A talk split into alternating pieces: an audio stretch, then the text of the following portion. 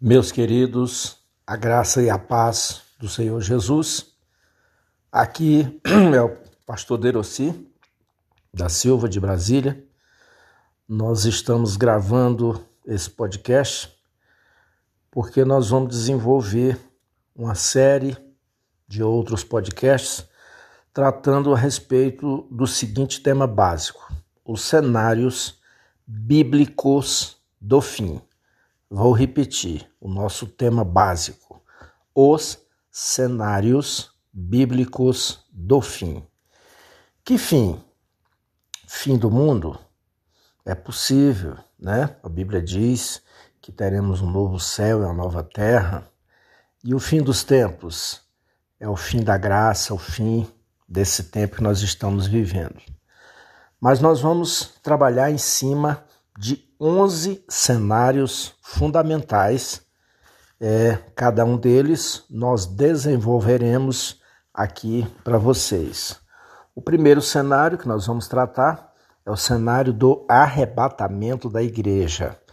Uma vez que nós trabalhamos em cima de um pensamento pré-tribulacionista e pré-milenista, ou seja, defendemos e defenderemos biblicamente que a igreja será guardada, não passará pela grande tribulação.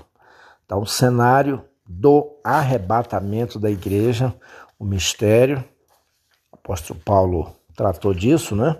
Em duas, é, digamos assim, em dois, em duas cartas suas distintas, primeira Tessalonicenses e 1 aos Coríntios 15. Vamos tratar isso detalhadamente, as principais características do arrebatamento, sem achismos, sem achômetros, biblicamente. Segundo cenário que nós vamos tratar é o cenário da septuagésima semana. São 70 semanas que o Senhor Deus revelou ao profeta Daniel, quando ele se encontrava ali no cativeiro babilônico. Vamos tratar todos esses detalhes, por que, que eles foram para o cativeiro, quais as consequências, a profecia em si, né? Já se cumpriram 69 semanas, falta uma semana de sete anos a se cumprir, e essa septuagésima semana é exatamente coincidirá com a grande tribulação. Então, todos esses detalhes nós estaremos apresentando aqui para vocês no podcast da septuagésima semana. Interessante ressaltar já de antemão que entre a sexagésima nona e a septuagésima semanas de Daniel, nós temos um intervalo aí, que alguns escritores chamam de hiato profético. Esse hiato profético é exatamente a igreja do Senhor Jesus, ok? Vamos trazer todos esses detalhes aí no cenário de número 2. Terceiro cenário é o cenário do surgimento do anticristo. Cenário do surgimento do anticristo ou seja, a besta que surge do mar. Todas as suas características, seus objetivos, é, como Satanás trabalhará por meio do seu agente, deixando já claro que será um homem, não será um demônio, será um homem, agora, claro, usado especificamente por Satanás. Depois, num quarto cenário, nós vamos trabalhar o falso profeta. E aí nós vamos deixar claro: enquanto a besta que surge do mar terá uma liderança política, o falso profeta, que é a besta que será a besta que surgirá da terra, é, essa besta terá o papel primordial de uma liderança religiosa. Mostraremos aí o surgimento da grande, entre aspas, superigreja, o ecumenismo, a falsa idolatria, até o ponto do falso profeta conduzir todo o planeta Terra, então, à adoração à besta que é o anticristo. E aí surgirá então a resistência dos judeus e de fato é, começará então a grande tribulação. Mas nós vamos entrar em todos os detalhes aí quando da apresentação desses dois cenários, tanto o cenário do anticristo, número 3, quanto o cenário do falso profeta, número 4. No quinto cenário, nós vamos trazer o início da grande tribulação, é, denominado por Cristo, em seu sermão profético, de princípio das dores. É, alguns pregadores afirmam, e afirmam corretamente, que nós já estamos vivendo o princípio das dores. Eu até concordo com isso também. Né? Nós já estamos vivendo indiscutivelmente o princípio das dores. Mas, biblicamente, quando é que de fato teremos o princípio das dores? Quando começar, após a saída da igreja, a grande tribulação. No início da grande tribulação, o anticristo se apresentará, aliás, ele não se apresentará como anticristo, ele se apresentará como um líder gracioso, trazendo a falsa paz, né? fará um acordo com a, alguns povos, inclusive com a nação de Israel. Então, é, diríamos assim, seria o período bom, ok? Entre aspas, né, do anticristo. Seria o princípio das dores. Nós vamos trazer então aí o que vai acontecer nesse período, alguns juízos divinos, enfim, né? O que vai acontecer, é, lembrando aos irmãos que a grande tribulação é, durará sete anos três anos e meio, ou seja, a primeira metade, o princípio das dores, e os outros três anos e meios, os três anos e meios finais, vamos dizer assim, será a grande tribulação de fato. Então, princípio das dores e grande tribulação. Lembrando que essa grande tribulação é o que o profeta Jeremias chamou de angústia de Jacó. Vamos trabalhar sobre isso aí. Então, quinto cenário, princípio das dores. No sexto cenário, a grande tribulação de fato, aquela que foi pronunciada por ninguém menos que o próprio Senhor Jesus Cristo no seu sermão profético de Mateus 24. Jesus deixou claro: nunca houve e nunca haverá. Veja que autoridade: nunca houve e nunca haverá grande tribulação como ocorrerá naqueles dias. Diz a Bíblia que serão abreviados, porque senão nem os escolhidos do Senhor é, suportariam, ou seja, aqueles que serão salvos na grande tribulação. A grande tribulação terá sua marca final, digamos assim, a batalha do Armagedon. E na batalha do Armagedon, quando Israel estará sendo sufocado pelas demais nações, ele então clamará o Salmo 121. Eleva os meus olhos para os montes, de onde me virá o socorro? E aí o próprio salmista responde para Israel: O meu socorro vem do Senhor, o nosso Senhor, que fez os céus e a terra. E o Senhor então enviará seu filho, Jesus Cristo, que agora voltará não como no arrebatamento, que ele voltou no abrir e fechar de olhos, como disse o apóstolo Paulo, num átomo, né? Um abrir e fechar de olhos. Agora não. Agora o Senhor Jesus voltará como um raio visível, diz a Bíblia, né?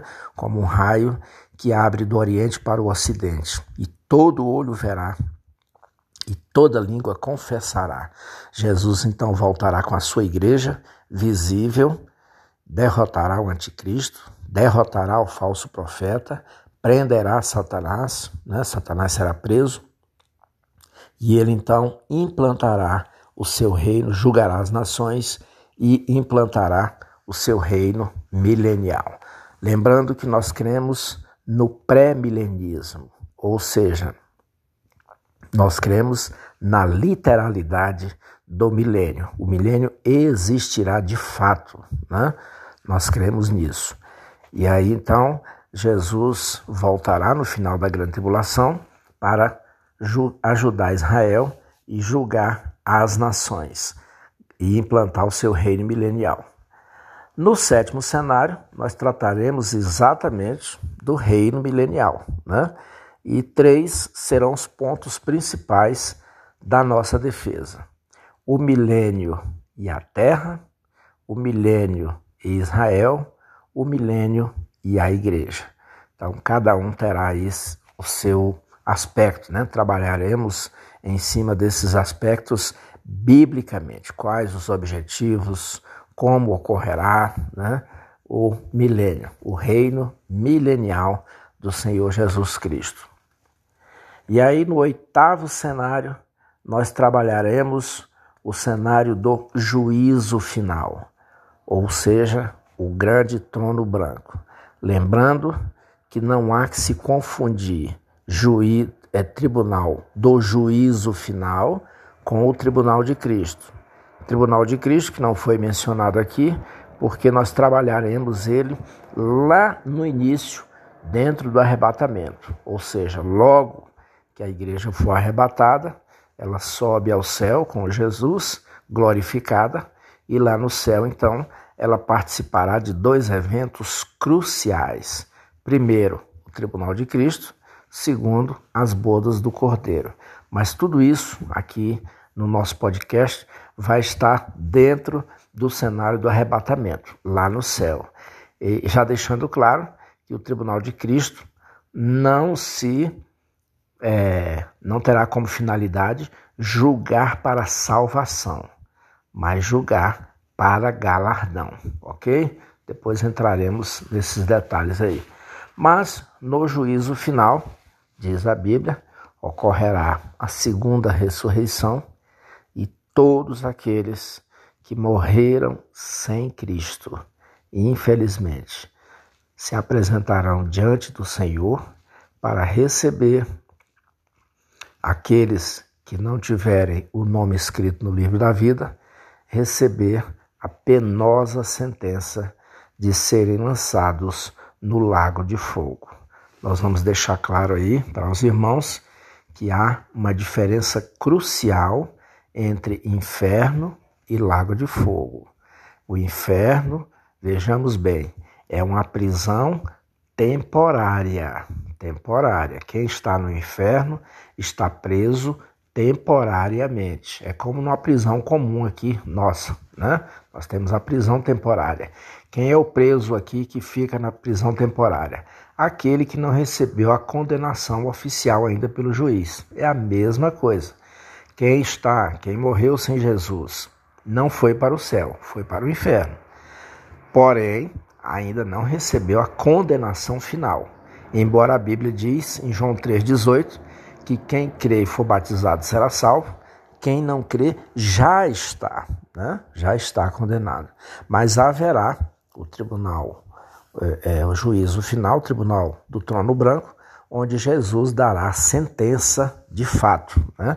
onde então iniciar-se-á a execução, ou seja, aquela condenação tornar-se-á concreta e eternamente, ou seja, nunca mais haverá uma mudança. É por isso que o lago de fogo será um lugar de suplício eterno, choro e ranger de dentes, porque o homem terá consciência eterna de que nunca mais alcançará a misericórdia da parte do Senhor. E é tão importante que a Bíblia diz que o próprio inferno, que hoje é a prisão temporária, será lançado também no lago de fogo. Mas tudo isso nós vamos detalhar quando do podcast. Depois, no nono cenário, nós trataremos do que a Bíblia chama de estado perfeito e eterno ou biblicamente chamamos de novo céu e nova terra. Detalhes que nós vamos aprofundar. E depois, no décimo cenário, o cenário da Nova Jerusalém. A Nova Jerusalém será a morada final dos salvos em e com Jesus. Ou seja, estaremos para sempre com o Senhor, diz a Bíblia no arrebatamento, mas inicialmente nós estaremos no tribunal de Cristo, nas bodas do Cordeiro, depois desceremos com ele, participaremos do milênio, mas depois da conclusão de tudo, nós iremos com ele eternamente habitarmos na nova Jerusalém. Então, se nós podemos fechar esse podcast hoje, podemos deixar para você a seguinte informação básica: qual será o fim daquele que não teve Jesus como seu único e suficiente Salvador. Infelizmente, o lago de fogo, suplício eterno. E qual será o fim daquele, não fim no sentido de aniquilamento, o fim no sentido de eternidade? Qual será o fim daquele que teve Jesus como único e suficiente Salvador? a nova Jerusalém, gozo eterno. Então, suplício eterno para os condenados, lago de fogo. Gozo eterno para os salvos, nova Jerusalém. E qual é o diferencial? O diferencial é o Senhor Jesus, o autor e consumador da nossa fé. Um grande abraço, Pastor Derossi. Aguarde que em breve nós estaremos lançando os podcasts nesta ordem. E o primeiro que vai surgir é o podcast que vai tratar do cenário do arrebatamento da igreja, do povo de Deus. E já deixamos claro aqui, seguindo uma linha pré-tribulacionista, pré-milenista ou seja, cremos que a igreja será guardada da grande tribulação que há de vir sobre a terra e a igreja também viverá depois com Jesus o milênio. Mas cremos que Jesus voltará antes, por isso somos pré-milenistas. Somos pré-tribulacionistas e pré-milenistas e também pré-dispensacionalistas, é, é, porque dentro dos pré-milenistas nós temos os pré-milenistas históricos, cujos é, irmãos que assim entendem, entendem que, mesmo sendo pré-milenista, a igreja passará pela grande tribulação. Nós, diferentemente, cremos pré-milenistas dispensacionalistas, ou seja, cremos biblicamente, que a igreja não passará pela grande tribulação. Um grande abraço, Pastor Derossi. Amém.